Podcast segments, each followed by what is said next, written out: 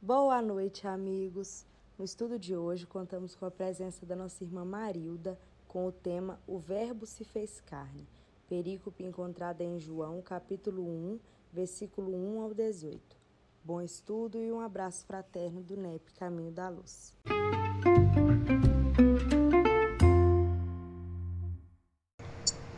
Senhor Jesus, Mestre querido, mais uma vez aqui, Senhor, em Teu nome, muito gratos, muito felizes por nos proporcionar ambientes assim, onde podemos, Senhor, alimentar a nossa fraternidade, alimentar a nossa fé, alimentar a nossa vontade de caminhar, trilhando esse caminho que nos mostrou. Abençoe-nos, Senhor, a todos que sejamos capazes, daqui de onde estamos, emanar muitas raios de luz, onde quer que esteja hoje, precisando do teu amparo, onde já foi abençoado, pois estamos sempre, Senhor, precisando de ti. Abençoe-nos, abrindo nosso coração e nossa mente para entender o Evangelho de hoje. Muito obrigada, que assim seja. Vamos lá então, né, gente? A Marilda com a gente mais uma vez aí. A gente agradece muito. Hoje ela chegou em casa da última vez, ela ficou quietinha no trabalho, coitada. Eu tempo de chegar. Vamos lá, Marilda, com você aí. Tá bom, pessoal. Boa, Boa noite. noite. Boa noite a, a todos. Mais uma, né, um dia de agradecimento à Tia Conceição por esse convite. E eu confesso que, por saber quem frequenta este estudo, eu fico é, bem com muita responsabilidade, porque são pessoas que realmente estão aí numa dedicação de compreender e de estar repassando o ensinamento do, do Evangelho e que a gente fica é, se perguntando até onde a gente vai ser capaz de trazer né, essa contribuição. Lembrando que ela foi valiosíssima né, para mim todas as vezes que é, eu fui convidada a, estar com vocês. É, e eu gostaria que fosse assim mais uma noite, que a gente pudesse fazer uma troca realmente, para compreendermos um, vamos dizer assim, uma tarefa de hoje que eu, eu vou te falar, viu, Tia Seição? Se você ver a quantidade de livro que está na minha frente, né? Nossa Senhora, falei assim, gente, eu acho que eu nunca peguei tanta literatura, tanta obra para poder estar é, conversando sobre um tema, né? De tanto que ele foi intrigante, como ele intrigante no bom sentido, como que ele foi puxando uma coisa, foi puxando a outra e vai desenvolvendo o seu raciocínio e você vai uh, trazendo coisas novas que você ainda não tinha nem, né, nem pensado em perceber. Né? Então, foi muito valioso esse, esse momento. E gostaria de né, que essa troca fosse né, favorável para todos nós. É, então, olha só o, o que está aí com a gente hoje, né? Tenho certeza que todo mundo fez um, uma, uh, pelo menos uma leitura, fez um, né, já, já tem alguma informação a respeito desse prólogo. E eu queria começar conversando um pouquinho do contexto do, do evangelho, né? Do, do evangelista, que é João. É, acho que ele é um, um, evangelho diferenciado, nós sabemos disso, porque quando a gente pega lá o evangelho de Mateus, Marcos, Lucas, né, os, os, os três primeiros evangelhos, a gente vê que eles têm um, um, um conteúdo de descrever para a gente com uma riqueza muito grande e com uma profundidade amorosa uh, sobre a vida de Jesus. E a gente começa a ver que esse não é a tônica do evangelho de João. Mas João é, ele, e, os, e, os, evangelhos né, de Marcos, Mateus e Lucas, eles trazem as suas, é, as suas semelhanças, as suas similaridades, falam dos mesmos, dos mesmos temas, porque conversam sobre a história, né, sobre a vida de Jesus. É, João, a gente já percebe ele trazendo assim, informações para a gente que são de natureza espiritual. Ele não fala da vida de Jesus. Ele fala do conceito espiritual e da forma espiritualizada de tudo que ele viveu. E eu acho isso interessante, e aí eu vou convidando vocês a estarem partilhando do entendimento de vocês também, porque foi uma das descobertas que eu fui fazendo quando comecei a fazer o estudo do Evangelho com uma consciência, com um discernimento mais ampliado. Eu me lembro que quando eu estudava Evangelho, às vezes uh, eu lia as frases, né, lá uns tempos atrás, eu não lia, eu não estudava com, com compromisso íntimo, que hoje eu percebo que é tão importante a partir do momento que a gente começou a fazer é, o estudo da, da, do luz imperecível pela, né, pela escola né, de ensino do Evangelho que, é, que a gente pôde receber de Honório de Abreu. Aí quando você começa a fazer o estudo nesse olhar, é aí é que eu enxergo, né, e aí também é dito para nós, né, também já é colocado para nós, que o Evangelho de João, ele traz esse conteúdo espiritual. Então você espiritualiza e percebe que tudo que Jesus falou, tudo que Jesus ensinou, todos os seus movimentos tem um ensinamento de é, que o pano de fundo dele é para que a gente tenha esse olhar espiritual e saia dessa visão um tanto quanto curta de que ele está falando de simplesmente das nossas rotinas, daquilo que acontece na nossa vida comum. Não, por trás daquilo ali sempre houve e tem um ensinamento espiritual. E João é o evangelista que acho é, fala disso com muita propriedade. Haja visto o prólogo né, do, do início do seu, né, do seu evangelho.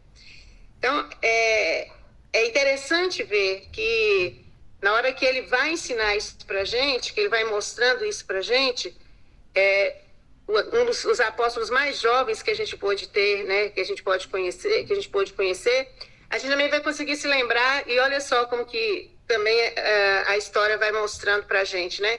E, e, lá em Boa Nova, Humberto de Campos faz isso descreve muito bem assim aquele dia em que Salomé, mãe de João, né, e de Tiago, é, Salomé e Zebedeu, é, lá em Boa Nova, Humberto de, Campos, Humberto de Campos descreve naquele momento em que ela gostaria muito, né, quando eles começam a conhecer o Evangelho, são convidados, Jesus né, convida os dois, que também é, a estarem fazendo, a caminharem junto com ele, e Salomé imaginando aquele reino, né, todo que seria o reino de Jesus, imaginando do, onde poderia ser aquela potestade toda do reino, já logo quis fazer um pedido, né, foi quando ela faz o pedido para que um ficasse à direita e o outro à esquerda.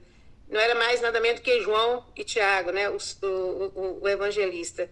É, então a gente percebe que na história do evangelho ele vai deixando, né, esse, né, toda essa é, é, esse ensinamento que fica no fio e não fica necessariamente somente nas letras do que estão ali. E o seu, o seu evangelho, ele traz essa característica espiritual, né? Ele é, é um evangelho mais espiritual e vai deixando a gente então compreender, ter alguns ensinamentos que só lá a gente vai conseguir refletir. Então essas particularidades, elas vão nos ajudando a ir lá para dentro é, do evangelho de João e conseguir então aprofundar isso mais do ponto de vista espiritual, né, para que a gente possa estar tá vendo é, no seu evangelho ele falando desse mestre, falando desse, né, desse Jesus que tanto nós queremos que realmente esteja à frente dos nossos atos, dos nossos pensamentos, de uma forma é, bem mais específica e vai nos deixando muito mais perto de conseguir compreender é, por exemplo, o princípio da criação do mundo, que é o que o prólogo começa a nos falar. Ele fala disso no seu evangelho. Os outros não vamos ver esta, é, este ensinamento, mas ele já começa o seu evangelho nos dando esse ensinamento a respeito da criação do mundo. Ora, é, não estaria a criação do mundo só mesmo representada lá na Gênesis? Não, né? lá no, no livro primeiro do, né, do, do Velho Testamento, Aí a gente vê como que João vai fazendo toda essa, né, vai criando todas essas interfaces e fazendo estas chaves que vão nos, a, a, nos ajudando a compreender melhor o Evangelho.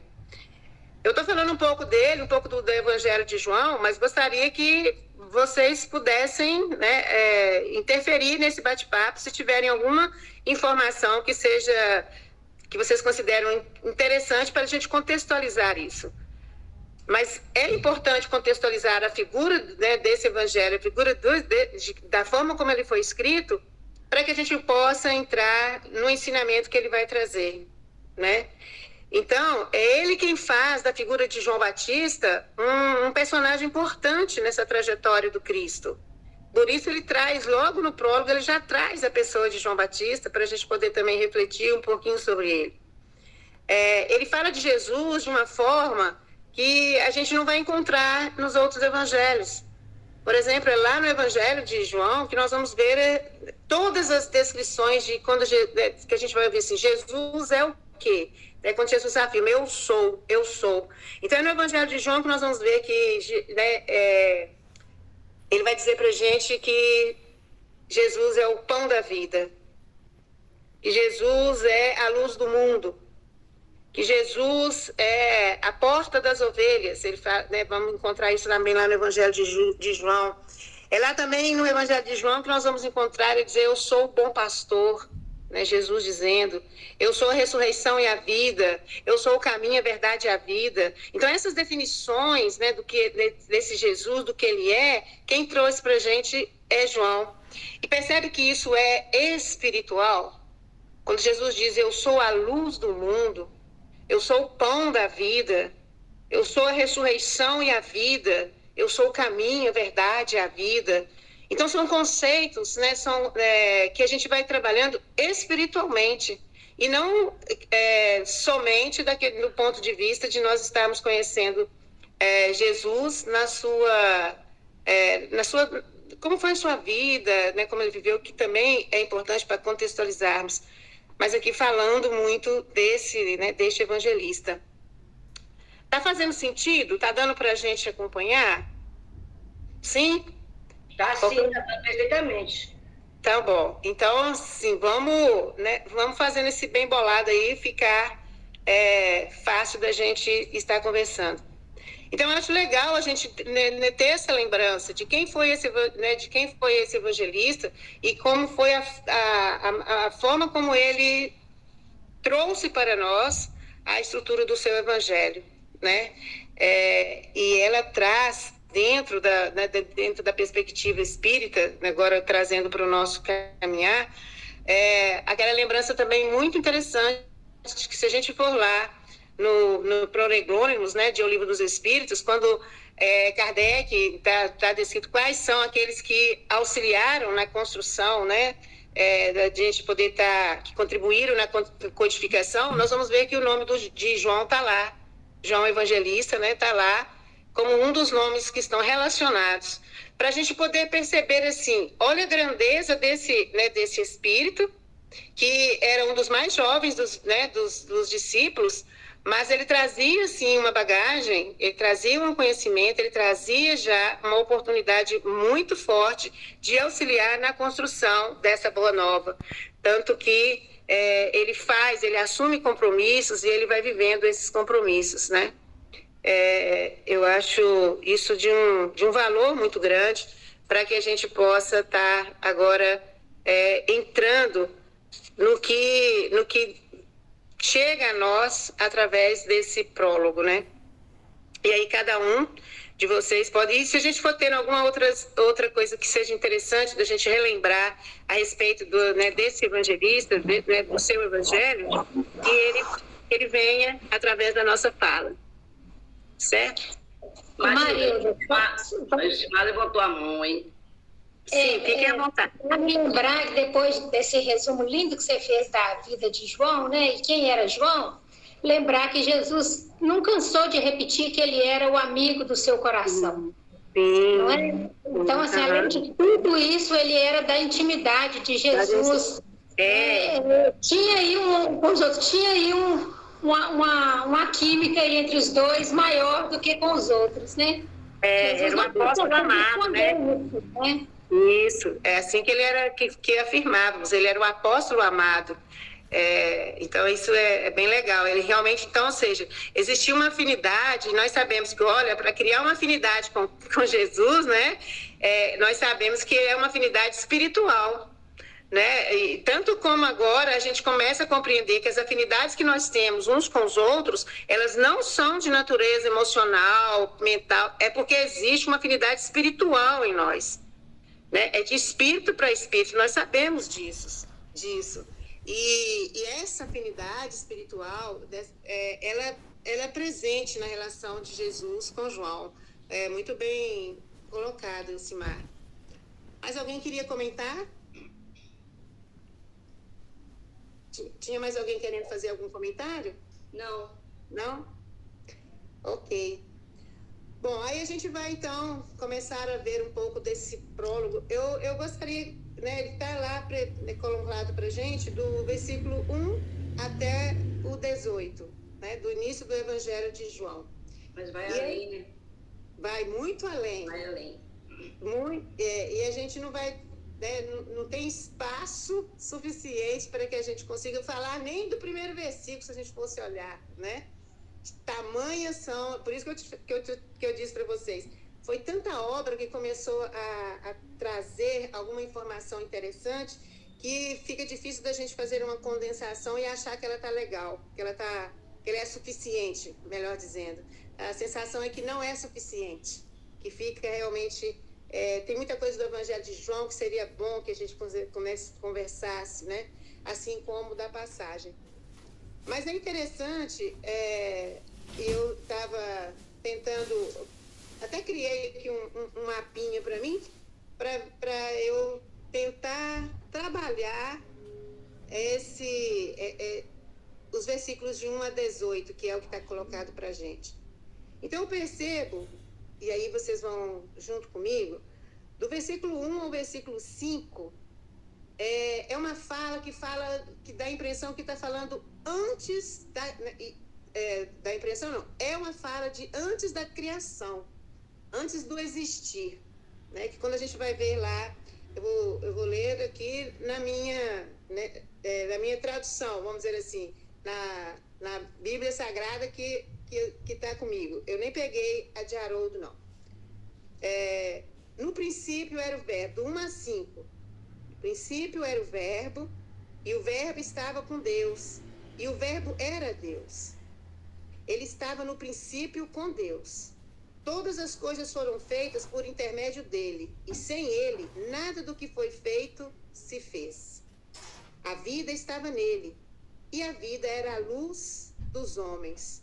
A luz resplandece nas trevas, e as trevas não prevaleceram com, com, contra ela do 1 ao 5, ele, é, nós poderíamos dizer assim, nós estamos falando antes da criação, ainda não havia necessariamente toda essa nossa, é, vamos dizer, civilização, essa humanidade, tudo isso que nós hoje vivenciamos estivesse perto. É como se até o Cristo ainda não estivesse, para que a gente pudesse é, ir lá no, no primeiro versículo até o quinto. Se a gente for do, né, se a gente for depois do sexto até o décimo terceiro, nós vamos ver que ele vai falar de tudo.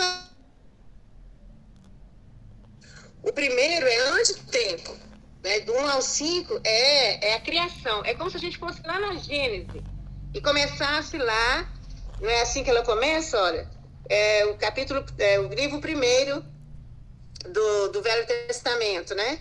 A criação dos céus e da terra e de tudo o que neles há. Do 1 ao 5, a gente pode ver que a, a chave nos faz ir lá né, no, primeiro, no primeiro livro, porque lá no primeiro livro estava escrito no princípio, primeiro versículo do livro primeiro.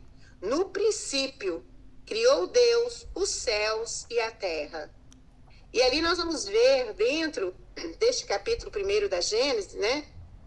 É, a gente vai ver a criação de Deus. Ele criando tudo. E ali ainda não existia, ainda não estava presente a cada um de nós, a civilização. Ele estava criando os céus e a terra. Ele estava criando né, as águas quando ele faz a separação entre águas e águas. As águas acima do firmamento, as águas abaixo do firmamento. Acima do firmamento, ele denomina céu. Abaixo do firmamento, ele denomina terra. E aí ele cria os céus e a terra. Então, nessa primeira, nesse prólogo, olha como que João, ele trabalha né, a sua forma de conversar com a gente sobre o evangelho de uma maneira sistêmica e espiritualmente nos fazendo é, remontar a tudo isso.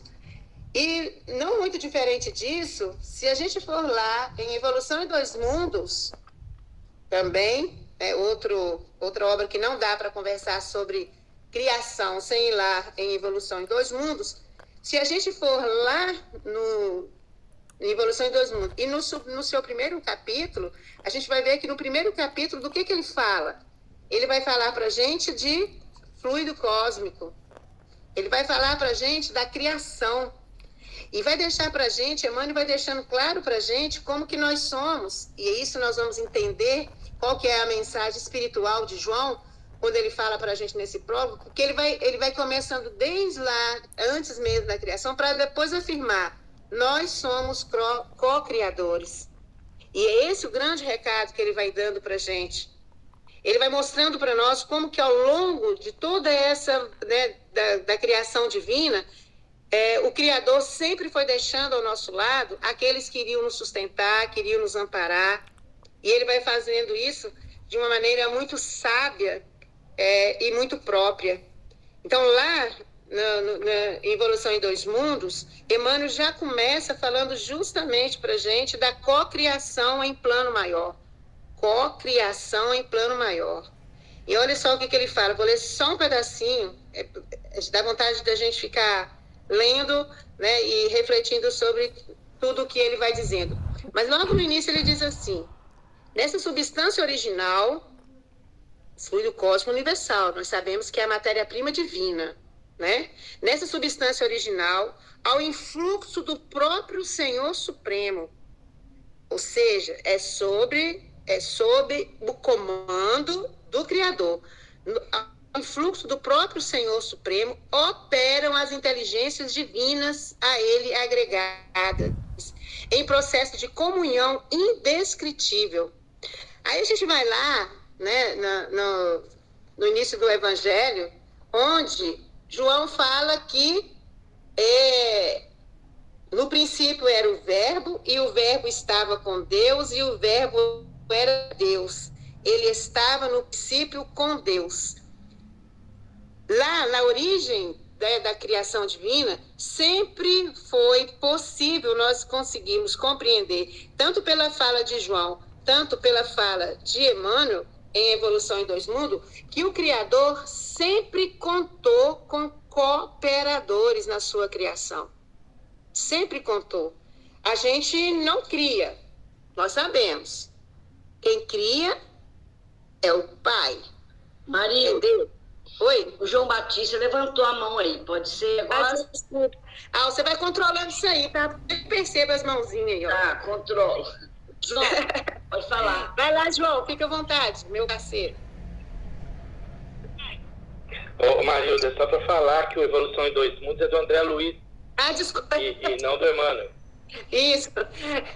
É só pra... Ô, João, ah. o pensamento já foi para ir voltar e, e, corrigir, e eu enver, enveredo no pensamento e esqueci de falar. Com...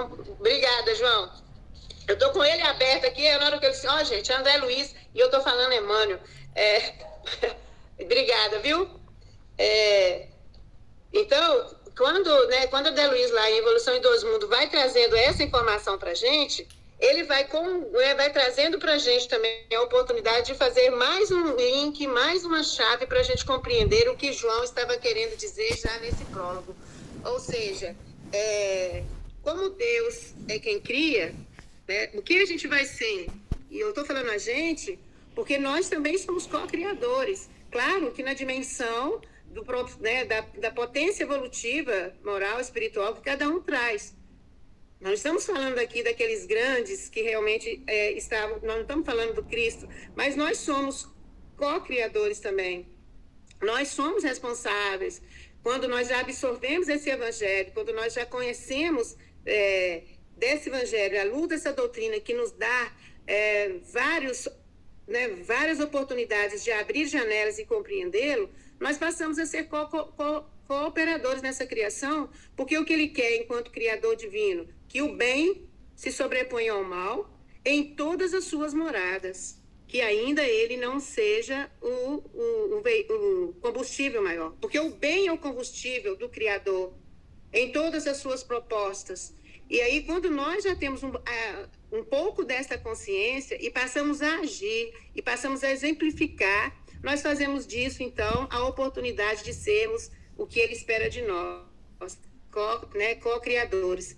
A gente não cria, a gente formata aquilo que ele criou. Então, a gente dá forma a tudo isso que o Evangelho nos traz é que, e que nos mostra com tanta né, oportunidade.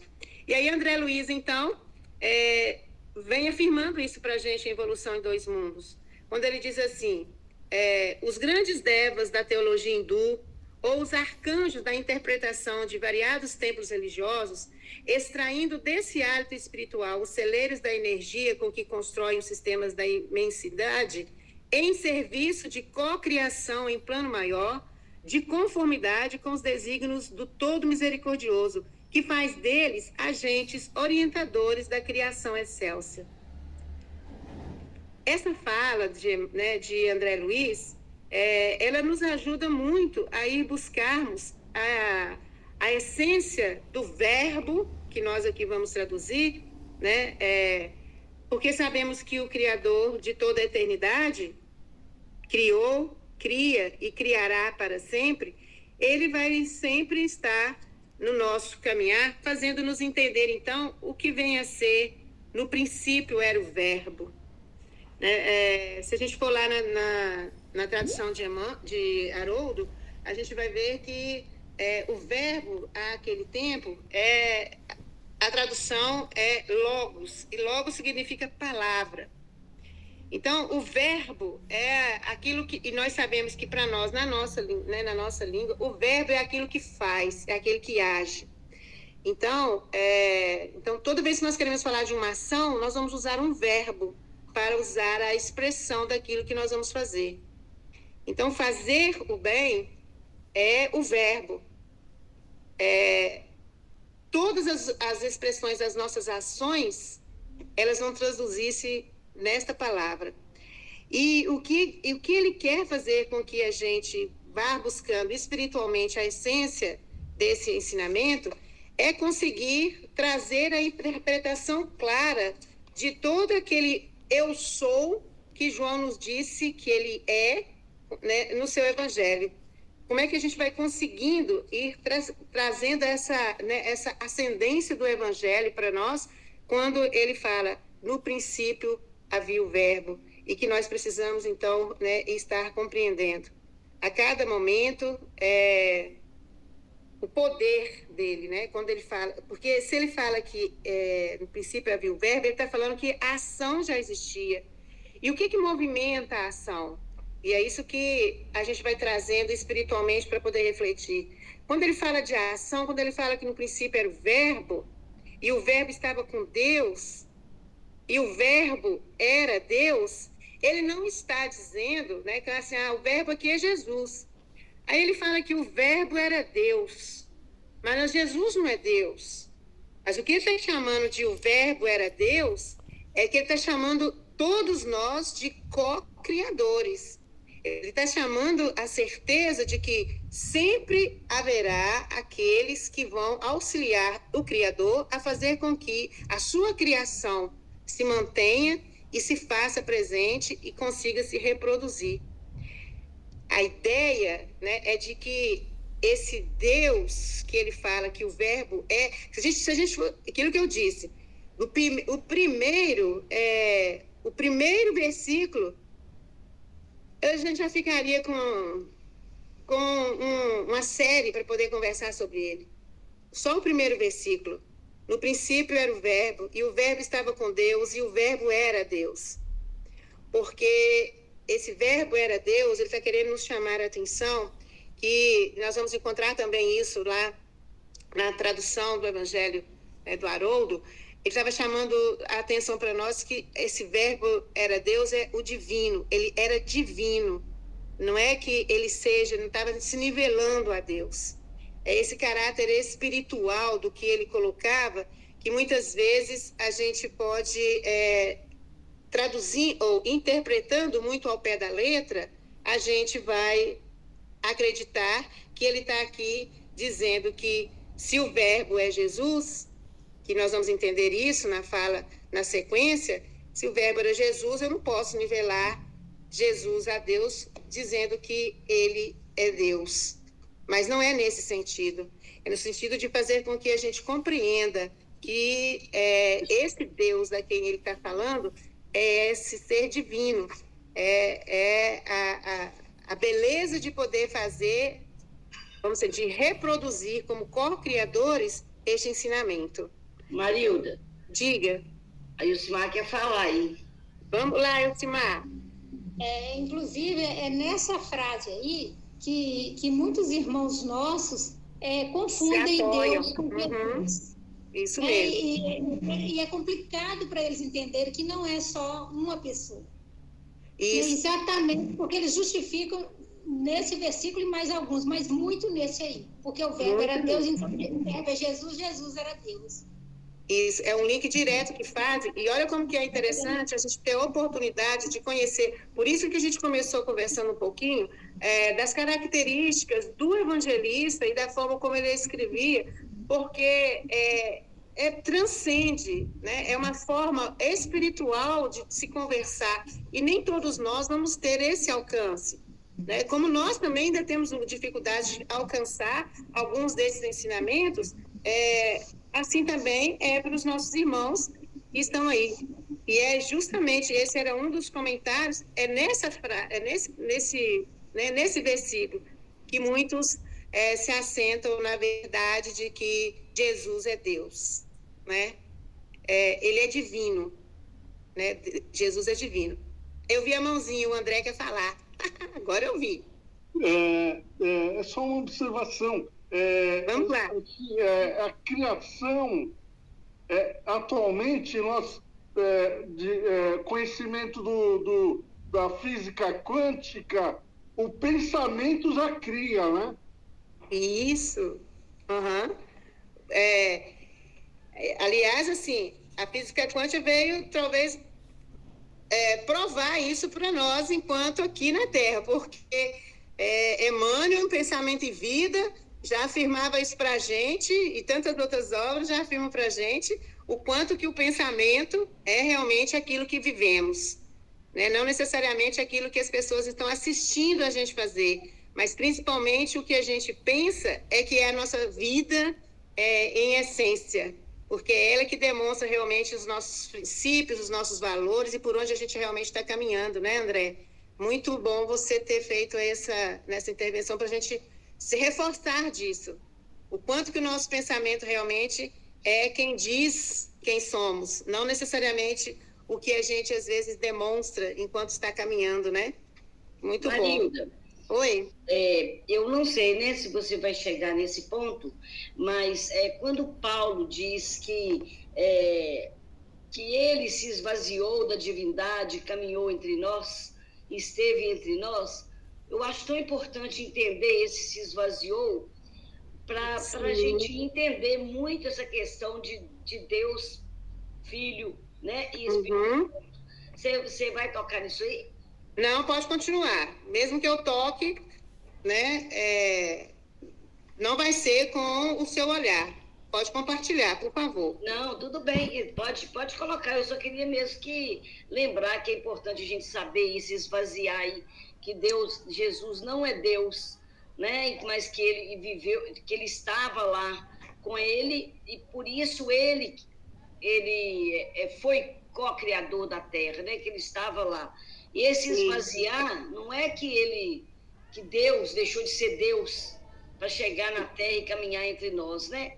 Ele não, não foi assim, ele veio não, não. não foi assim de forma alguma. Essa confusão foi feita aí às vezes por algum interesse, por alguma tradução, né, mal feita, e chegou-se a essa conclusão aí, que, eles, que Jesus, Deus se esvaziou da divindade e caminhou entre nós. Mas é. não é assim, né? Não.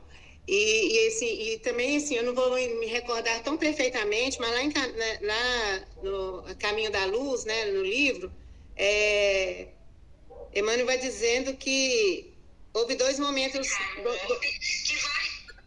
dois marcos muito importantes, né? Que um foi é, o início, que é a gente, a criação, né? Que para gente, e o outro momento importante é justamente a vinda de Jesus.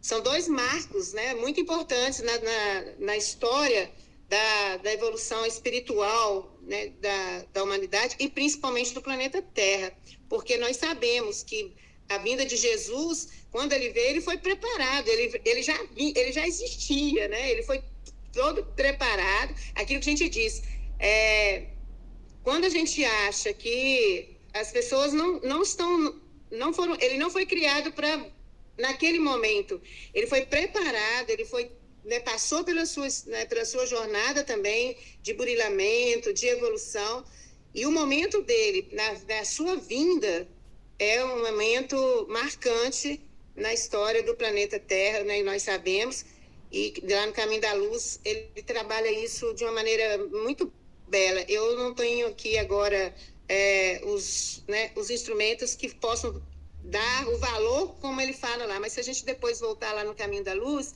a gente vai ver é, essa, é, essa afirmação e de uma maneira muito interessante colocada, ou seja, Deus não deixa de existir, Jesus não se esvazia por ninguém, ninguém se esvazia, né, Tia Conceição? Acho que, na verdade, você traz essa realidade para gente. A gente não se esvazia, né? você não deixa de ser você para que o outro viva. Não é assim, não pode ser assim. O certo é que quanto mais eu me construo, quanto mais eu me edifico, melhor eu consigo ajudar o outro a viver melhor. Então, realmente, é, a gente não deixa de ser para fazer pelo outro, a gente se torna melhor para fazer o máximo que a gente puder. E assim foi o caminhar de Jesus com a gente. Ele se doou por inteiro, por uma proposta divina, junto com o Criador, para que nós pudéssemos estar hoje aqui caminhando nesse, né, nessa nossa jornada. Então é bem, é bem bacana ver isso. Eu vou pegar agora para gente conversar um pouquinho, porque tem outra. Se a gente for. Eu, eu não consegui pegar todos os versículos, tá, tia? Porque é tanta coisa que você quer conversar e você vê que o tempo realmente não, não iria. Então, eu falei assim: eu fui, eu fui fazendo uma, uma coletânea, da, de, apesar de ser tantos, mas eu fui tentando pegar a, aqueles que, que eu via que talvez pudessem nos ajudar né, melhor. Então a gente já chega a essa conclusão que João ele fala para gente dentro do, do, primeiro até o cinco ele fala para nós dessa dessa criação que está lá no início da Gênesis. Quando Deus faz quando Deus cria quando Deus traz tudo para nós. E ali já existia né, o, o verbo a ação sendo é, sendo construída ah, para que a gente pudesse estar caminhando e aí ele começa, então, é, é, ele começa a dizer assim: a vida estava nele, e a vida era a luz dos homens. Aqui, então, a gente já começa a ver o marco da criação, né, de antes que ele. É, onde que ele, antes que ele pudesse trazer aquele que fosse testemunhar para nós a presença de Jesus, né? É, que vai ser João, que ele vai trazer João para isso. Então, quando ele diz para nós, ali estava é, que a vida estava nele e a vida era a luz dos homens, ele já começa a dizer a vida é Jesus, né? É, e a vida era a luz dos homens. Então, Jesus é aquele que realmente trouxe para nós o trajeto a cumprir, qual era realmente as lições a aprender e como que nós poderíamos estar passando né, por ele. E ali ele fala que é, Vou pegar esse, esse pedacinho que é o que ali é o, o 9, quando ele chega é, a apresentar para a gente João, aí depois no, do, do versículo 6 em diante, até lá pelo versículo 13, é, João vai começar a falar para nós que havia um homem, ele começa a falar para a gente de João Batista, né? Enviado por Deus, cujo nome era João. Ele veio como testemunho para que testific, testific, testificasse a respeito da luz, a fim de todos virem a crer por intermédio dele. Ele não era a luz, mas veio para que testificasse da luz. É, aquele testemunho que João dá, quando aqui ele, né, ele está né, caminhando, é de que haveria aquele que chegaria a, no meio de nós e que iria iluminar a todos os homens. E ele seria, então, aquele que traria é, a oportunidade de que ali estava a verdadeira luz, aquela que iria iluminar a todos os homens. Bom, é, a localização que, que João já fala, que João Evangelista diz que João Batista veio testificar, é justamente essa localização, aonde que está a luz que vai poder trazer uma luz maior a todos nós, a toda a coletividade do planeta. Então ele localiza para nós. Essa luz é Jesus. Então ele traz um ponto de localização. É, então, quando ele nos faz ver que a luz está naquela localização, ele nos indica que algo que é de concreto. João Batista eh, nos fala João, né, nessa sua passagem, João Batista deixa assim de concreto. Ele fala: olha, eu vou localizar para vocês é, de forma concreta aonde vai estar toda né, é, a oportunidade da gente alcançar essa luz. Então, a localização que ele nos dá, essa luz verdadeira da qual ele fala, vai ser realmente quando ele vai nos apresentar Jesus. Até porque, até naquele momento, é, poderíamos ter recebido e recebemos naquele, né, naquele tempo várias outras fontes de luz, mas não necessariamente a luz verdadeira. E João Batista veio localizar para nós quem era a luz verdadeira, aquele que iria realmente ser é, o verbo que iria nos fazer entrar em ação, o verbo que iria nos fazer viver aquilo que ele realmente trazia como legado na sua base, né, na sua base de é, cristã, na sua base de conduta, na qual ele pede para a gente, porque João já afirmava lá que Jesus dizia: Eu sou a luz, eu sou o pão da vida, eu sou o caminho, a verdade e a vida. E ali ele vai nos dando essa oportunidade de perceber essa localização. E, e, e João Batista é quem vai fazer esta, né, essa oportunidade da gente lembrar, porque em determinado momento ele fala assim: olha, o Verbo estava no mundo. O mundo foi feito por intermédio dele, mas o mundo não o conheceu. Veio para o que era seu e os seus não o receberam. Mas a todos quantos o receberam, deu-lhes o poder de serem feitos filhos de Deus a saber, aos que creem em seu nome, os quais não nasceram do sangue, nem da vontade da carne, nem da vontade do homem, mas da vontade de Deus. Como essa, é, é, é essa força divina, né, é, criadora, é, pudesse estar sempre presente, sempre esteve presente dentro da nossa jornada. E ao longo dessa trajetória, quantas vezes nós tivemos a oportunidade de, junto com Ele, estar e não reconhecermos? Mesmo antes de Jesus, a humanidade já recebia, né, é, aonde a criação divina já estava presente, de fato ela já recebia todo esse amparo, e mesmo lá, né, se não tivéssemos a consciência espiritual, também não teríamos reconhecido Deus. E assim, vivendo isso né, aqui no nosso, né, na, na, criação né, do nosso planeta, a gente vai ver o quanto também nós passamos por várias oportunidades onde nós não reconhecemos verbo no meio de nós.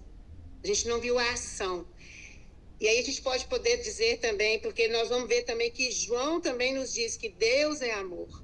E o grande verbo que nós temos é o verbo amar. E é um verbo que nós ainda não conseguimos traduzir na sua essência o que é a ação dele. Porque ele é o conjunto desse evangelho, ele é o conjunto da essência, ele é Deus. Então fica claro que no momento em que a gente usa o verbo e que a gente lembra que o verbo é amar, a gente consegue então perceber qual é a nossa distância né? Onde qual é a distância que estamos dessa convivência do Evangelho? Porque nós realmente ainda não conseguimos conjugar o verbo amar nas suas mais possibilidades, nas mais variadas possibilidades temporais. No, né, no passado, no presente, no futuro.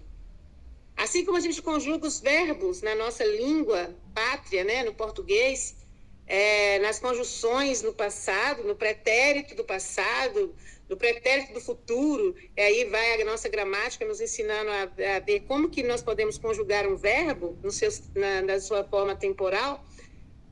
Esse único verbo que rege todas as nossas ações, a partir de todos os outros verbos que a gente executa, o falar, o sentir, o olhar, o tocar, o pular, o, qualquer verbo que a gente esteja usando, é, ele ainda a gente não consegue traduzir no verbo maior, que é o verbo amar. E que assim, se a gente for na essência do que João vai nos dizendo espiritualmente, olha, o verbo é a ação. O maior verbo que temos é o amar. Não fosse ele, Jesus não teria dito que a nossa grande tarefa seria aprendermos verbo, amar, verbo, os nossos irmãos. E aí a gente está nessa nossa jornada fazendo esse processo de é, maturidade espiritual, de iluminação espiritual, é, aprendendo a conjugar esse verbo na, através das nossas atitudes, através das nossas ações, né? É, e aí a gente vê o quanto que os ensinamentos vão nos ajudando é, lembrar o que ele fala aqui, que não vai ser de um, vai ser de todos. É muito bom também quando a gente escuta é, essa fala. E todos aqueles que creem no seu nome, todos aqueles que creem nas, né, na sua presença, todos, é todos. Não vai ter nenhum que vai ficar de fora. A luz né, alumia a todos os homens, né, todas as criaturas, usando aqui, né, a, todas as criaturas.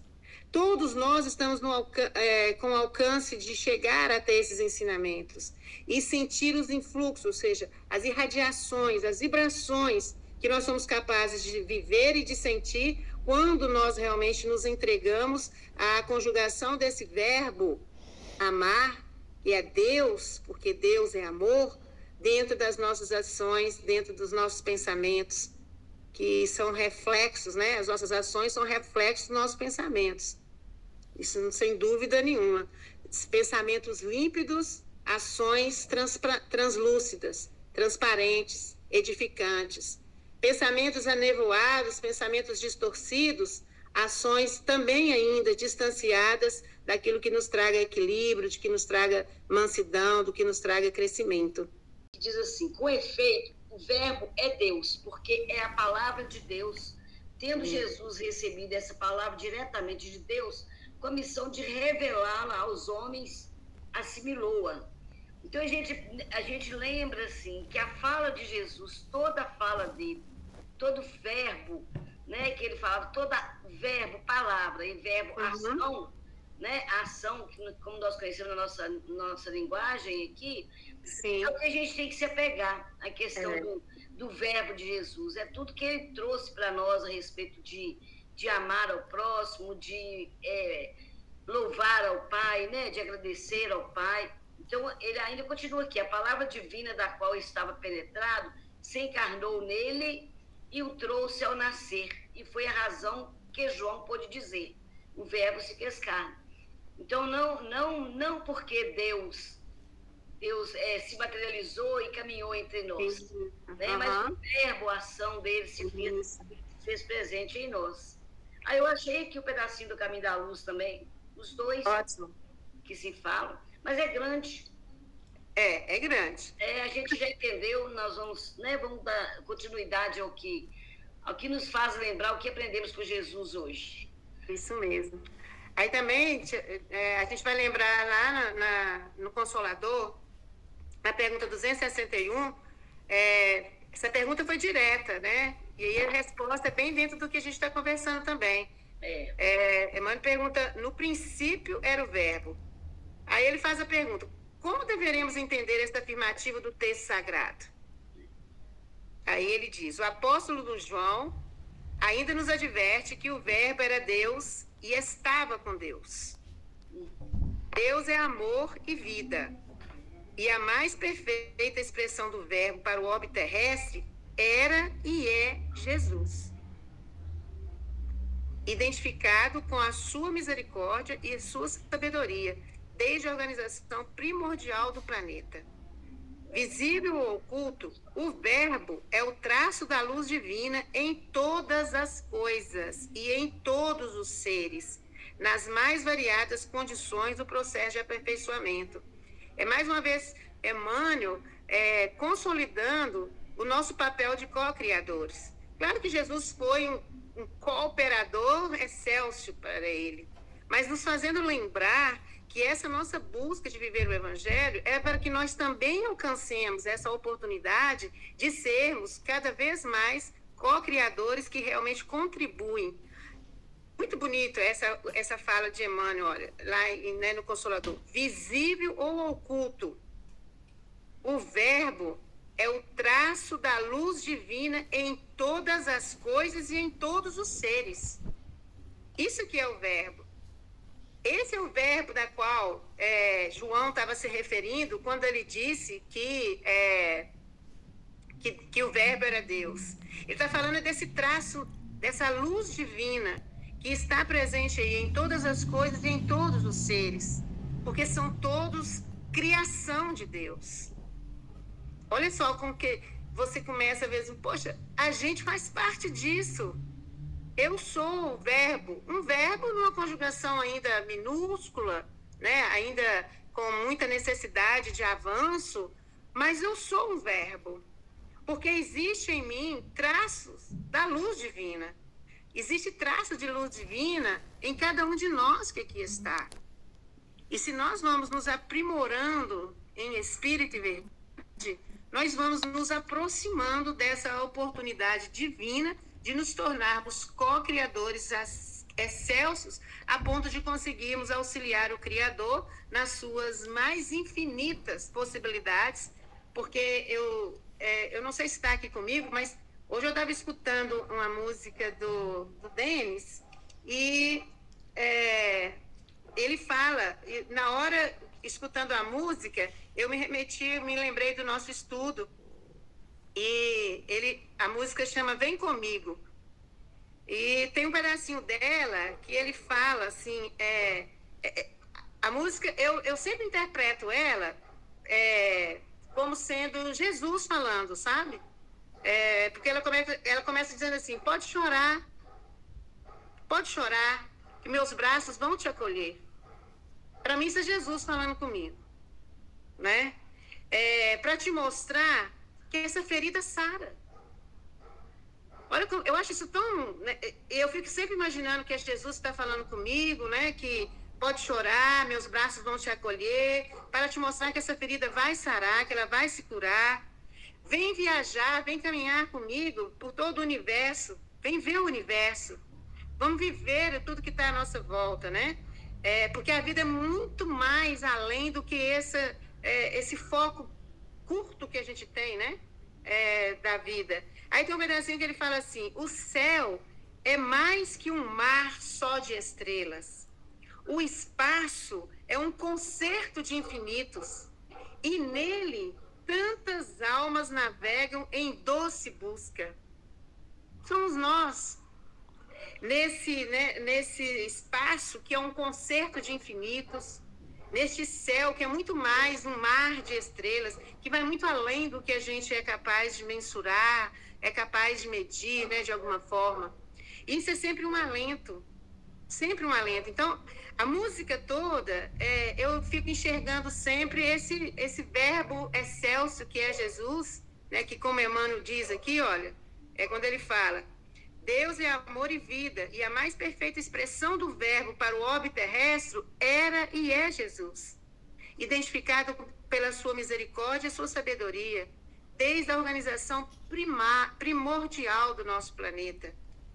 E aí ele ainda fala um pedacinho na música, e aí eu fico tentando mais uma vez imaginar que é Jesus, né? Eu sempre escuto a música imaginando que é Jesus que está dizendo. Aí ele diz: Me dê sua mão. Juntos nós vamos caminhar, juntos nós vamos navegar.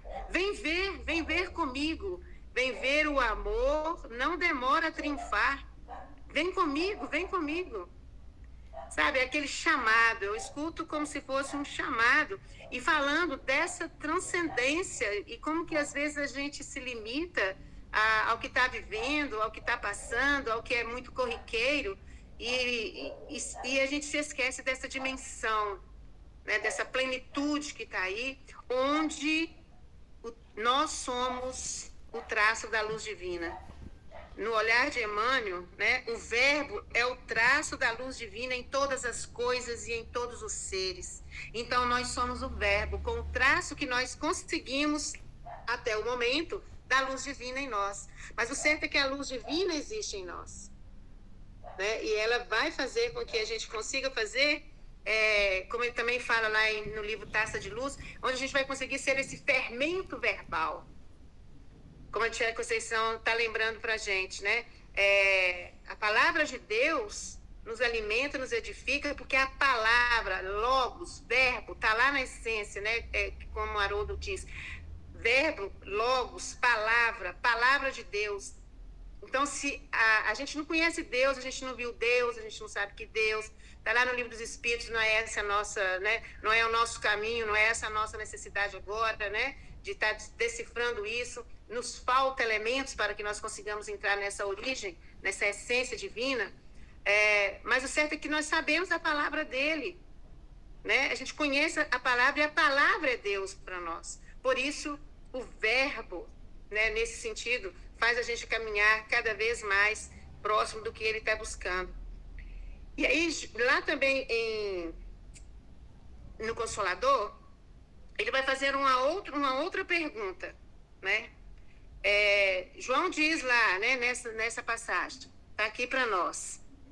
A luz brilhou, no prólogo aqui para gente, a luz brilhou nas trevas e as trevas não a compreenderam. Tiveram aplicação somente quando da exemplificação do Cristo há dois mil anos? Ou essa aplicação é extensiva à nossa era? Então, há dois mil anos, que está registrado lá para nós, João deixou lá a luz brilhou nas trevas e as trevas não o compreenderam. Será que isso serviu só lá há dois mil anos atrás? Essa é a pergunta que está fazendo a gente refletir. Ou será que hoje ainda a luz brilhou nas trevas e as trevas não a compreenderam? Porque o que, que é as trevas? É a nossa incompreensão, é a nossa ainda pouco, pouco acesso espiritual, é, é, é a nossa jornada. Mas será que a gente está conseguindo trabalhar essa luz que chega às trevas do nosso entendimento? A resposta: as palavras do apóstolo referiam-se à sua época. Todavia, o simbolismo evangélico do seu enunciado estende-se aos tempos modernos, nos quais a lição do Senhor permanece incompreendida para a maioria dos corações que persistem em não ver a luz, fugindo da verdade. Aí Emmanuel então vai nos lembrar que tudo bem. Quando João escreveu lá, ele estava se reportando à sua época. Mas ele vem nos lembrar que o simbolismo evangélico colocado serve para os tempos de hoje. Porque nós ainda, nos tempos de hoje, não conseguimos compreender como poderíamos estar né, dentro da nossa busca, é, compreendendo, e a maioria dos corações ainda se encontram distanciados dessa verdade, deste caminho né, que que tanto nos faz é, entender melhor como que a coisa flui, fluiria na nossa jornada. Tia Conceição, você vai me falando o horário, tá? Bom, porque eu vou prosseguir. Pode ir seguindo. Então tá. Eu estava só lembrando aqui, Marilda, ah. é, quando você vai falando, quando a gente vê que o verbo é criador, né, e que Jesus, o que Jesus conseguiu criar com o verbo, e nós temos na ponta da língua o que a gente está criando com o verbo que a gente está colocando para fora. Né? É uma força criadora, uma força que gera alguma coisa. O que, que a gente está conseguindo é criar Sim. um verbo que nos é, nos é trazido do coração e da mente, né? Sim.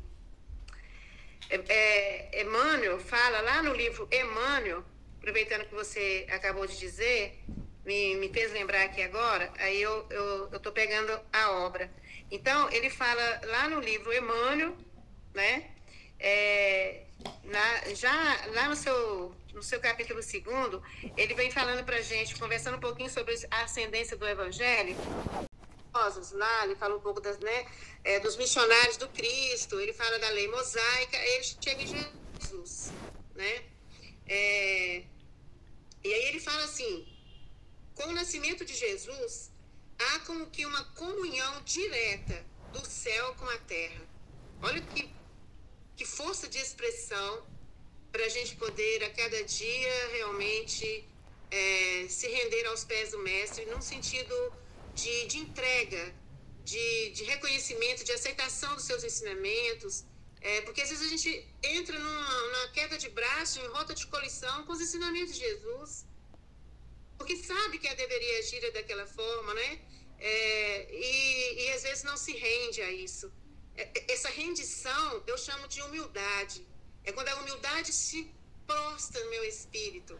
Porque enquanto ela não vem, é o meu orgulho que está aí né, é, criando falas, empunhando falas é, e, e, querendo vencer, porque eu nem quero dizer que a gente vai usar da força física para fazer valer a nossa verdade, mas a gente faz uso muito dos nossos argumentos, das nossas palavras. É isso que a Tia Conceição chamou a atenção, das nossas palavras, dos nossos verbos, né? Porque são as palavras. E como é que nós estamos usando isso, como ela nos fez alertar? Como que realmente, será que nós estamos usando como Jesus usou, como seus missionários, até os antes dele, usaram? para que a gente pudesse estar chegando, como Moisés de alguma forma também usou, porque ele também teve o seu papel importante nesse, nessa jornada. Então, Emmanuel diz isso: olha, com o nascimento de Jesus, há como que uma comunhão direta do céu com a terra. Estranhas e admiráveis revelações perfumam as almas, e o enviado oferece aos seres humanos toda a grandeza do seu amor, da sua sabedoria e da sua misericórdia. É muito forte, é, é, é assim, eu acho muito lindo essa fala de Emmanuel aqui para gente. Aos corações, continua ele dizendo quando ele fala de Jesus, aos corações abre-se nova torrente de esperanças e a humanidade, na manjedoura, no tabor e no calvário, sente as manifestações da vida celeste sublime em sua gloriosa espiritualidade. Com o tesouro dos seus exemplos e das suas palavras, deixa o Mestre entre os homens a sua boa nova. O Evangelho do Cristo é o transunto de todas as filosofias que procuram aprimorar o espírito, norteando-lhe a vida e as inspirações. Ou seja, é o ajuntamento de tudo que todas as filosofias que procuram aprimorar o espírito poderiam nos trazer de ensinamento é o Evangelho do Cristo. É a comunhão de tudo isso.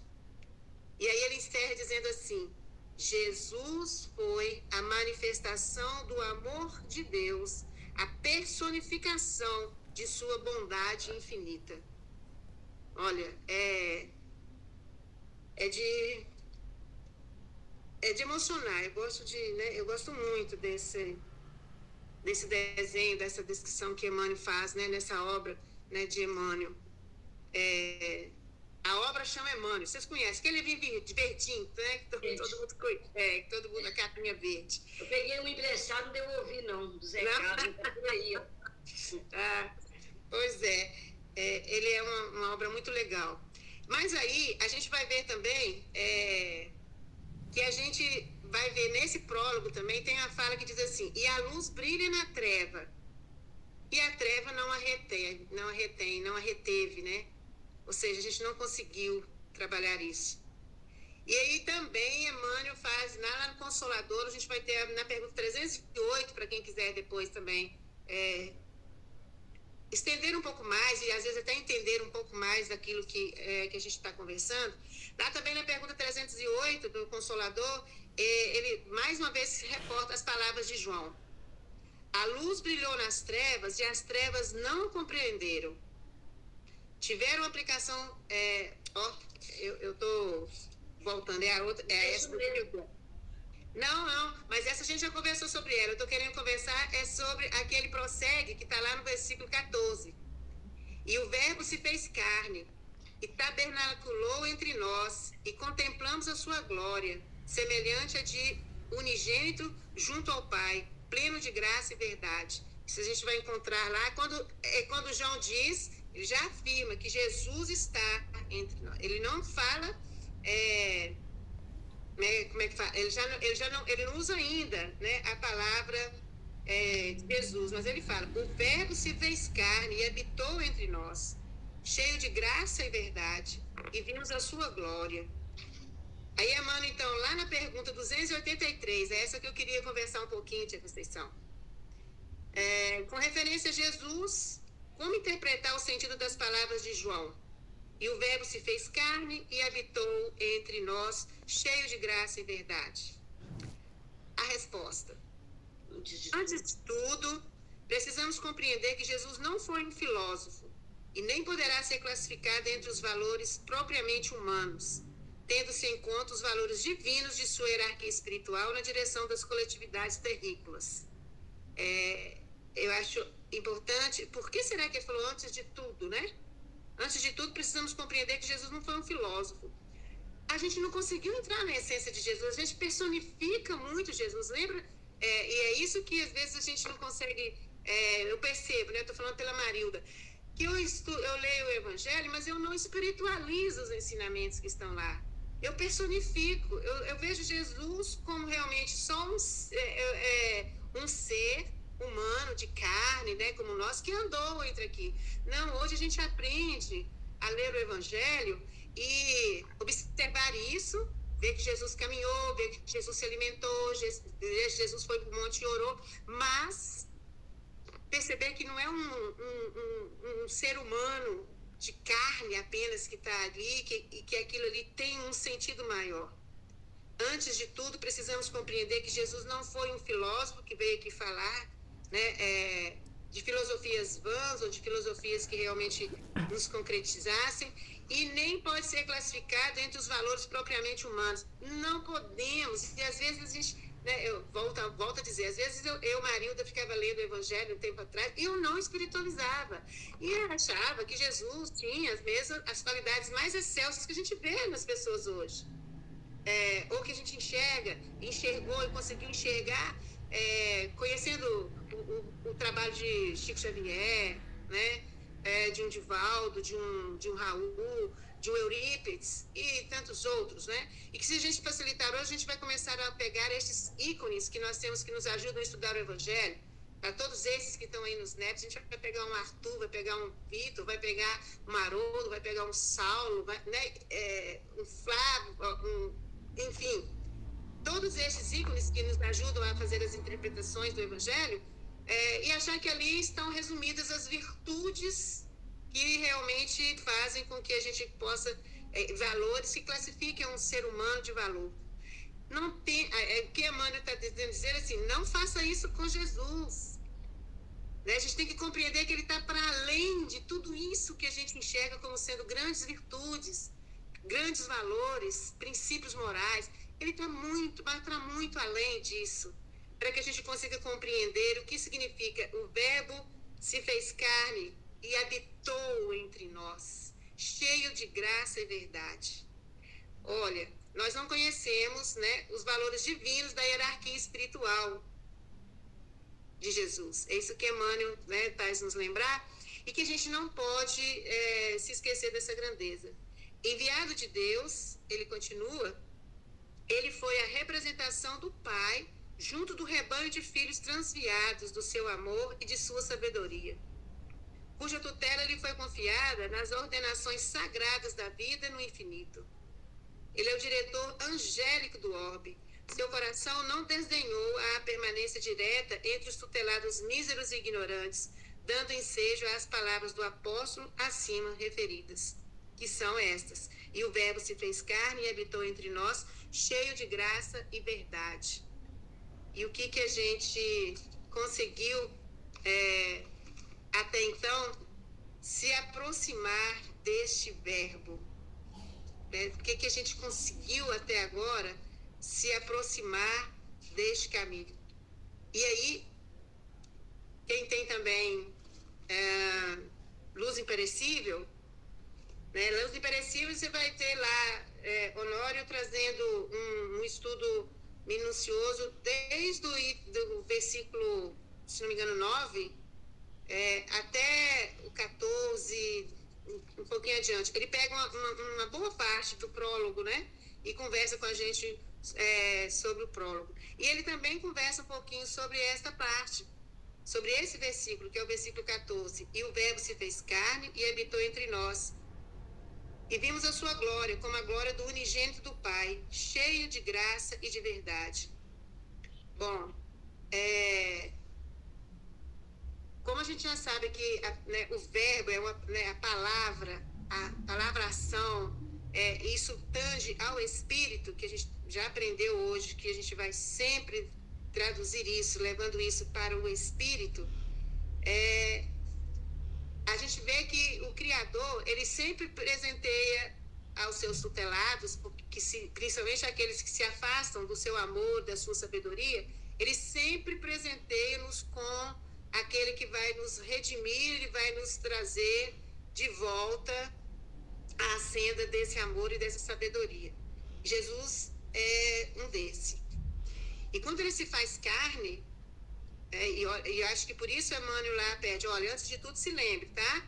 Ele se fez carne entre nós, mas longe você de imaginar que ele estava no mesmo nível que a gente. Ele se nivelou com a gente nas condições idênticas do ponto de vista material. Né? Ele veio até aqui para nos ensinar, falando e vivendo é, numa linguagem que todos nós podíamos alcançar. E viveu como um homem material né? Um homem encarnado, sim, mas longe da gente é, ter a, a condição de entender essa hierarquia espiritual a qual ele, ele se fazia presente. E aí eu volto lá, né? Eu fico às vezes assim, poxa, há dois mil anos, onde é que estava o meu espírito, né? Há dois mil anos. Às vezes eu fico assim, é, torcendo para que, será que há dois mil anos eu já tinha, eu já era espírito, né, na forma nominal, ou eu era aquele que estava ainda na filogênese e que ainda não tinha alcançado a forma nominal, mas tem hora que eu gostaria muito de há dois mil anos já estar presente e saber assim, onde é que você estava na hora que ele estava lá caminhando e o que, que você aproveitou porque você teve lá junto com ele há dois mil anos para ver se você é, tivesse conhecido. Tem hora que assim, claro que eu não me perco nisso, mas às vezes eu fico assim, gente, né? Que, que, o que, o que aqueles que estavam com Jesus, que caminharam, penso eu, são esses que estão aí hoje, sendo os, os missionários é, após Jesus, né? Teve os antes de Jesus e teve os após Jesus, depois de Jesus, que ele, que ele já não estava, como, né, como Chico Xavier e tantos outros que a gente pode ver aí na humanidade. É, então, esses, estes espíritos com toda certeza tiveram aquele elan, aquilo que ele disse aqui, né, que, que já foi dito para nós, aquela vibração, aquela radiação que saía do magnetismo do Cristo. Maria, nós...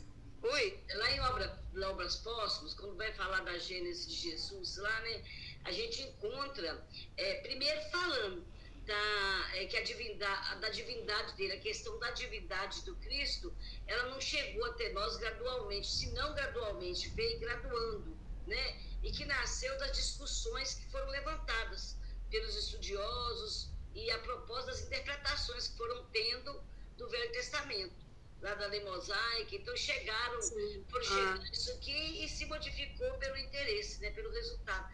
Aí mais abaixo desse capítulo fala isso que você disse aí. A qualificação de Messias divino não implica, pois, na igualdade entre o mandatário e o mandante como, como a do enviado real entre, entre um rei e o seu representante. Jesus era um Messias divino, pelo duplo motivo que tinha sua missão de Deus. Então, ah, mais uma chave. Está em obras póstumas? Obras póstumas, é. Obrigada. Deixa eu anotar. No capítulo, no capítulo na, na parte 13 terceiro, né, as questões da, da Gênese do Cristo. A Gênese, bacana. Legal, hein? Essa chave eu não tinha pegado. É muito É. bacana isso. É, bacana mesmo. Bom, aí quando ele vai falando assim, então, é, ele, que ele, né, ele se fez carne, né, e habitou entre nós. Jesus então mostra, né, Honório vai lembrando a gente quando ele diz assim que é, Jesus mostrou que suas lições podem ser entendidas, podem ser vividas, podem ser exemplificadas no ambiente onde nós estamos nos encontrando. Na hora que ele fala isso, ah, eu meio que volto né, nas, minhas, na- nas, minhas, nas, minhas lições e, e pergunto se eu consegui, aquela mesma, aquela mesma fala que você fez, tia, as palavras de Jesus, que a gente repete tanto, a gente reproduz tanto, a gente consola né, o outro, a gente é, coloca nas nossas conversações. Mas será que a gente já conseguiu fazer? É isso que ele está dizendo aqui, né? Elas precisam, elas, elas podem ser entendidas, vividas e exemplificadas no ambiente onde nós estamos. Então, é, e ainda fala assim, ó, e assim fazendo, habilitava a humanidade a penetrar nas faixas do bem em seu aspecto dinâmico, a pulsar em todo o universo. Ah, o fazer o bem é a grande chave que nós, né, que nós conhecemos para que a gente consiga acessar as portas que nos levam a vivenciar é, esse pulsar do amor de Deus em todo o universo. E às vezes a gente está com essa chave em alguma caixinha. Ela está guardadinha, bem cuidada e tal. Por vezes a gente até esquece onde é que ela está, porque a gente guardou tão bem guardado, aquelas coisas que eu guardei tão bem guardado que eu nem sei onde que ela está ainda. E aí eu saio a procurá-la novamente. É, às vezes a gente traz o ensinamento de Jesus de uma forma tão bem guardada, mas não bem guardado porque está usando. Porque quando eu guardo bem as palavras de Jesus, eu guardo é, no paradoxo né, da palavra, é usando. É assim que eu guardo bem as palavras de Jesus, quando eu as pratico. Quando eu guardo que eu não sei onde elas estão, é quando a gente faz assim, pus a chave, não sei onde que a chave está, mas eu guardei muito bem guardado, é assim que a gente fala, né? Não serve quando nós estamos conversando do Evangelho. Guardar bem guardado o Evangelho é quando a gente está fazendo com que ele esteja sendo, como o Honório está dizendo aqui, vivido e exemplificado no ambiente onde nós nos encontramos. E às vezes a gente está conversando muito sobre isso, a gente consegue é, raciocinar muito esses ensinamentos, mas ainda não conseguimos fazer dele algo que transcende né, né, naquilo que nós estamos caminhando. E Honório fala uma coisa muito interessante, ele fala assim, olha, é, não existe um ambiente especial para poder viver o os ensinamentos de Jesus, não. Ele coloca aqui, olha, nada de ambientes especiais, nada de mosteiros, nada de estufas ou templos. Ah, então lá na casa espírita é diferente a minha postura, meu comportamento. Quando eu adentro um templo sagrado, seja ele de qual é, doutrina religiosa que seja, eu também tenho uma postura diferenciada. Ele fala assim: não existe ambiente especial. Não existe. É onde nos encontramos. Onde nos encontramos. É aqui, onde nós estamos agora. Nesse momento de estudo, cada um no seu lar, cada um no ambiente que ele pôde, pôde acessar. Aqui, nesse momento, durante esse, esse, esse período de estudo, a gente deveria estar, de alguma forma, vivenciando esse ensinamento. De que maneira? Eu consigo ficar envolvido? Eu consigo não entender, não perguntar? Eu consigo questionar? Ou a gente está simplesmente é, participando? Ou a gente está simplesmente entrando aqui, né? Porque eu posso entrar e ninguém me- vê. Sei lá onde você está aí, o que, que você realmente está fazendo. A gente, acho que vocês também, vocês, eh, eu acho não, Ipatinga também recebeu essa, essa visita nesse final de semana, né, dos, dos nossos companheiros da, da União, o Alisson e o, Neto, e na conversa que ele teve com a gente, quando ele esteve aqui eh, em Coronel Fabriciano, a gente falou muito de, conversando de alguns pontos e um dos pontos foi justamente esse momento em que ah, o, o, o, veículo virtual ele foi um vamos dizer assim algo fundamental para nós e se torna tanto que ele nos permite estar fazendo o que estamos aqui mas é, ele fez a gente fazer uma reflexão que é que eu estou acabando de me lembrar e estou fazendo disso aproveitando né fazendo um link talvez ele né, é, não caiba tanto, mas assim, me veio isso quando ele trouxe o exemplo e que a gente está falando aqui. Então é fácil, eu, eu não preciso criar um ambiente especial para que eu possa perceber que Jesus habitou entre nós. Ele está no meio de nós e a gente fala isso onde mais, né, tiver mais. A gente não vê, mas a gente sabe que ele está no meio de nós e não precisa de um ambiente especial e quando a gente está aqui, esse é um momento especial, né? Este é o, o, momento em que nos encontramos e aqui também nós deveríamos estar vivendo e exemplificando. E aí equivale, equivale a gente fazer essa reflexão que foi a que ele fez. Quantas vezes nas reuniões online, né, que estavam se, se participando, quantas gafes foram, né, foram cometidas que as pessoas, em vez de estar ali, estar tá no estudo, não, não estava nada. Pôs lá, entrou no estudo, mas você via que ele estava, era mexendo com outra coisa, ele estava arrumando não sei o que na casa, é, é, é, ele, se, ele se despercebia de, de onde que ele está. Por quê? Porque ele não estava necessariamente, às vezes, naquele momento. Ele não se encontrava naquele momento. E é para nós, né, esse, é, esse, aqui, nesse momento, poxa vida, essa menina está falando esquisita, não estou compreendendo nada que essa menina está falando. É, mas deixa eu me esforçar. Né? Ou então, assim, deixa eu fazer uma pergunta, é, deixa eu interagir, deixa, sabe? Aí você vai, você vai percebendo é, o que é estar, da forma como é, Honório está dizendo, que a gente precisava perceber o que a gente está fazendo com todos os momentos que nós estamos vivendo, porque não tem ambiente especial para a gente viver as nossas lições na certeza de que Jesus habita entre nós. Naquele momento em que ele se fez carne e habitou entre nós, é, como diz lá no Caminho da Luz, é um marco para nós.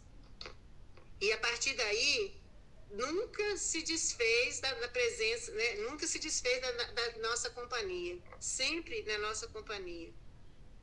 E isso é que faz com que a gente, então, consiga ver a sua glória.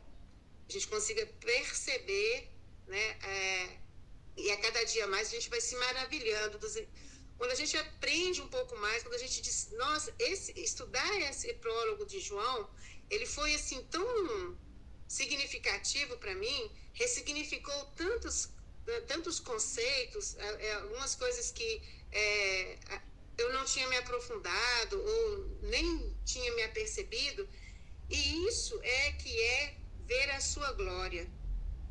Então, nesse período em que eu fiz esse estudo, eu sei que ele estava no meio entre nós, porque ele habita entre nós, e eu pude ver a sua glória, maravilhar-me, ou seja, no sentido de, poxa, que bacana, ampliou um pouco mais o meu entendimento, é, e que bom, aumentou é, criou também em mim um pouco mais de responsabilidade moral, espiritual. E isso é bom. Toda vez que a gente é, percebe que a gente construiu um pouco mais de responsabilidade moral, é, significa que a gente viu a grandeza de Jesus. E isso, né, é, como é que fala? Isso faz a gente, às vezes, reagir. Vamos lá naquela passagem de Mateus, né? onde os, na, na, quando Jesus acalmou a tempestade, vocês vão lembrar lá, no final, quando Jesus acalmou a tempestade, os discípulos né, disseram assim, nossa, mas quem é este? Não foi isso que eles disseram? Não foi, não foi quem é este que, é, que até os ventos, que até o mar, quando ele diz, obedecem a ele, né? Então, assim, é, e a gente vai conhecendo essa grandeza de Jesus quando a gente vai vivendo é, essa é, essa, essa força, assim, como a glória do unigênito do Pai, o Filho único do Pai, né, dos filhos de Deus, Jesus é o maior que a terra conheceu, nós sabemos, né?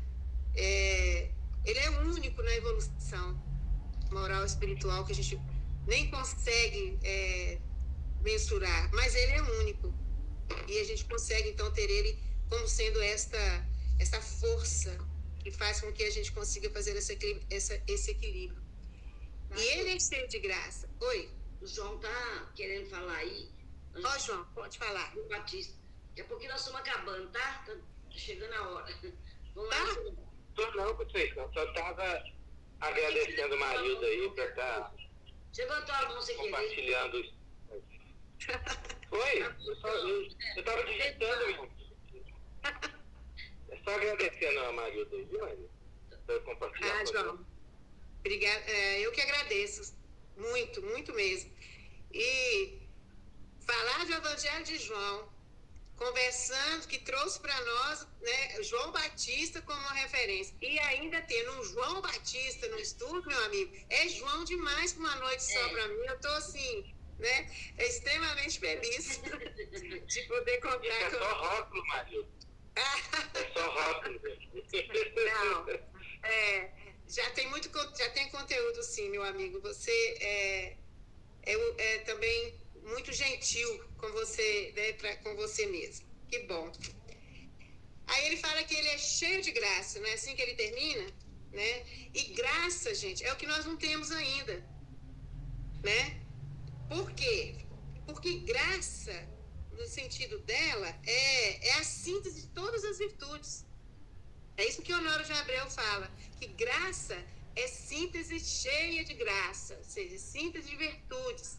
Então, assim, quando ele diz para nós que, né, que Jesus era cheio de graça de verdade, é porque todas as virtudes, por isso que Emmanuel nos chamou a atenção, né, no sentido de percebermos, nós não temos, antes de tudo, entenda, nós não temos condições de mensurar, nivelar as virtudes de Jesus uh, com o que nós conhecemos de virtude que não, né?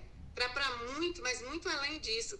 E graça é isso, ser cheio de graça é porque a gente tem cada vez mais uma síntese, uma comunhão de virtudes conosco. Então, quanto mais virtudes você for adquirindo, mais graça você vai se tornando né, diante da, da convivência com aqueles que estão à nossa volta. E Jesus era cheio de graça, né, cheio de virtudes. Virtudes que não é diante dos homens, de virtude diante do Pai. Porque essa que é a medida da graça, né? Quais são as virtudes que eu já tenho diante do Pai? Não é diante dos homens. Porque às vezes a gente vai encontrar, mas as pessoas vão dizer, nossa, mas fulano é virtuoso, né? É, ele é isso, ele é aquilo. Não, é diante de Deus, é diante do Pai que nós vamos estarmos cheios de graça. É lá que nós vamos fazer isto valer. Né? Onde a gente vai ter a consciência, é, isso diante e diante dos homens, a gente vai conseguir ah, que essa vivência, a vivenciação dessas virtudes, é, seja sempre reflexo da, da misericórdia que nós sabemos que o Pai tem por nós.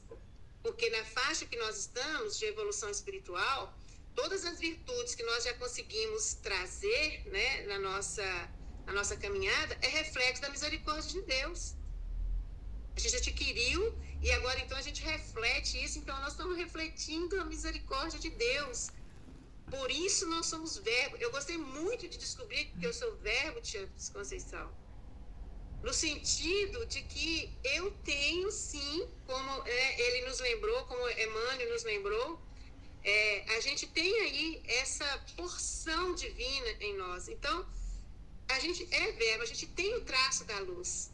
Emmanuel, Emmanuel afirmou isso e eu, e eu vou tomar essa afirmação para mim.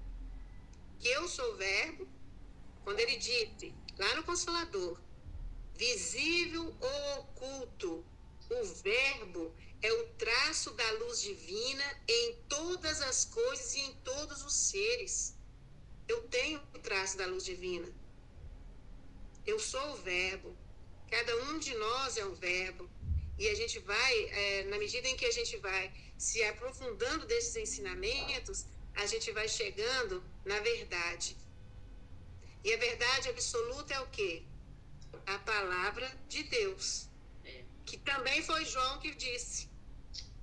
João disse que a verdade absoluta é a palavra de Deus. Está lá em João 17, 17. Marilda, verdade... assim, Oi? O nosso tempo está se esvaindo.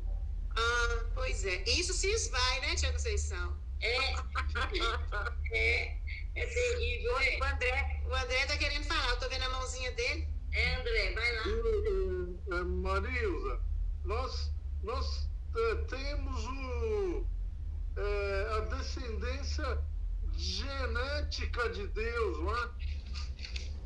Isso.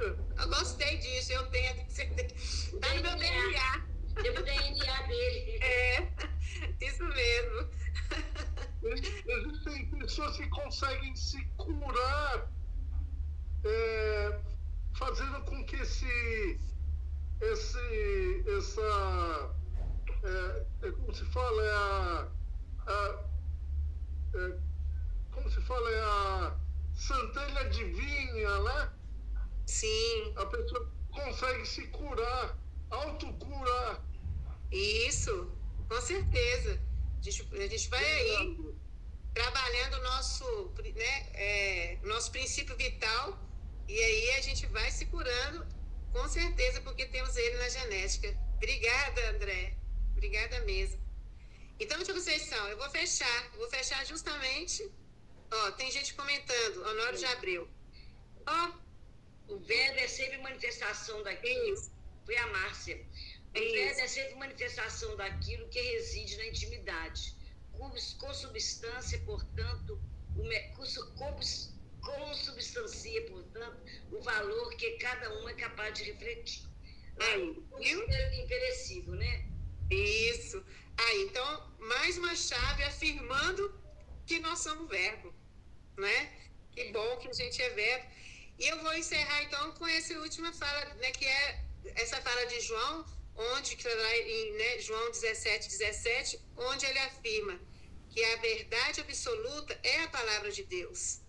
A expressar-se em suas leis, em seus ditames, em Jesus, está também a verdade plena, como orientador e educador da humanidade. E nós, ainda detendo a verdade relativa, somos convi- somos convidados a nos aproximarmos dele, na busca da visão correta dos padrões que nos proporcionarão a libertação.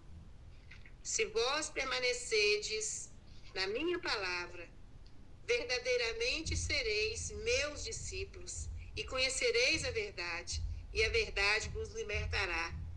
Isso também foi João quem deixou registrado para nós. A gente quer chegar nessa graça e nessa verdade. E como somos verbo, não vai nos faltar vontade, porque é ela que põe o verbo em ação, né?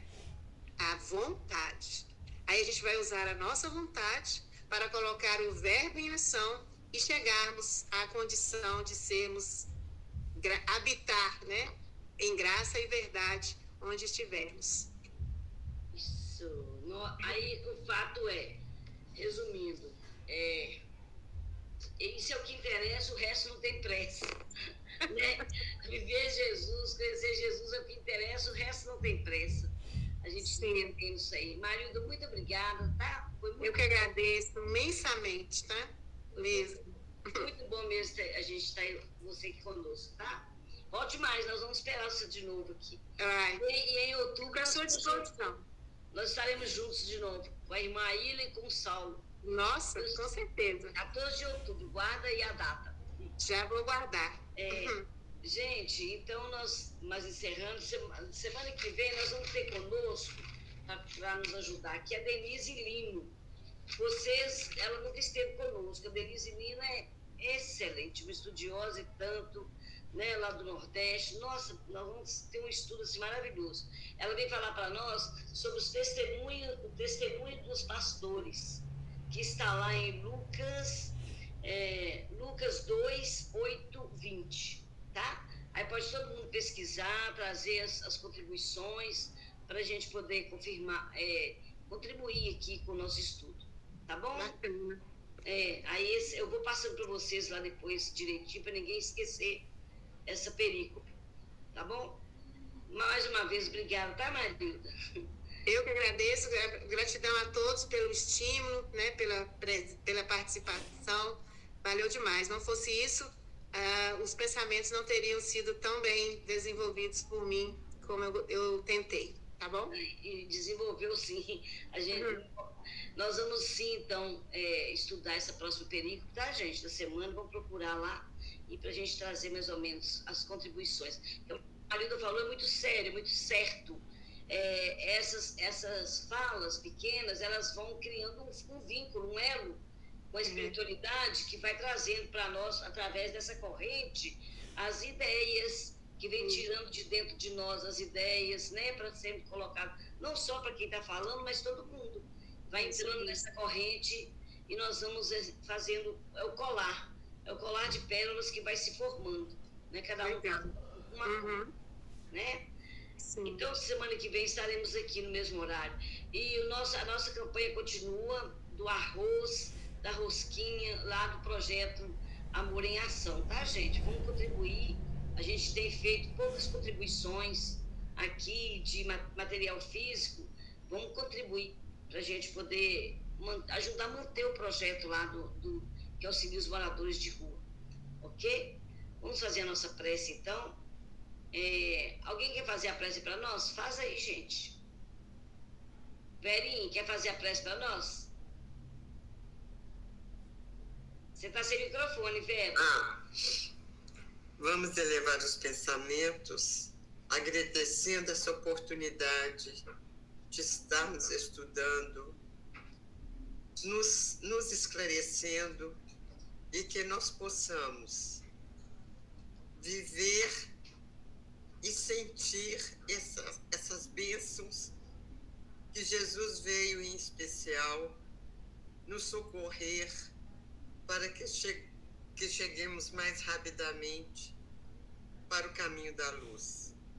Agradecendo a todos que aqui estiveram, pedindo a Deus que proteja em especial a nossa oradora da noite e agradecendo a todos que aqui estiveram e que sejamos na próxima semana para o novo estudo, nova meditação, que a sua paz e que sua luz se faça presente. Que assim seja.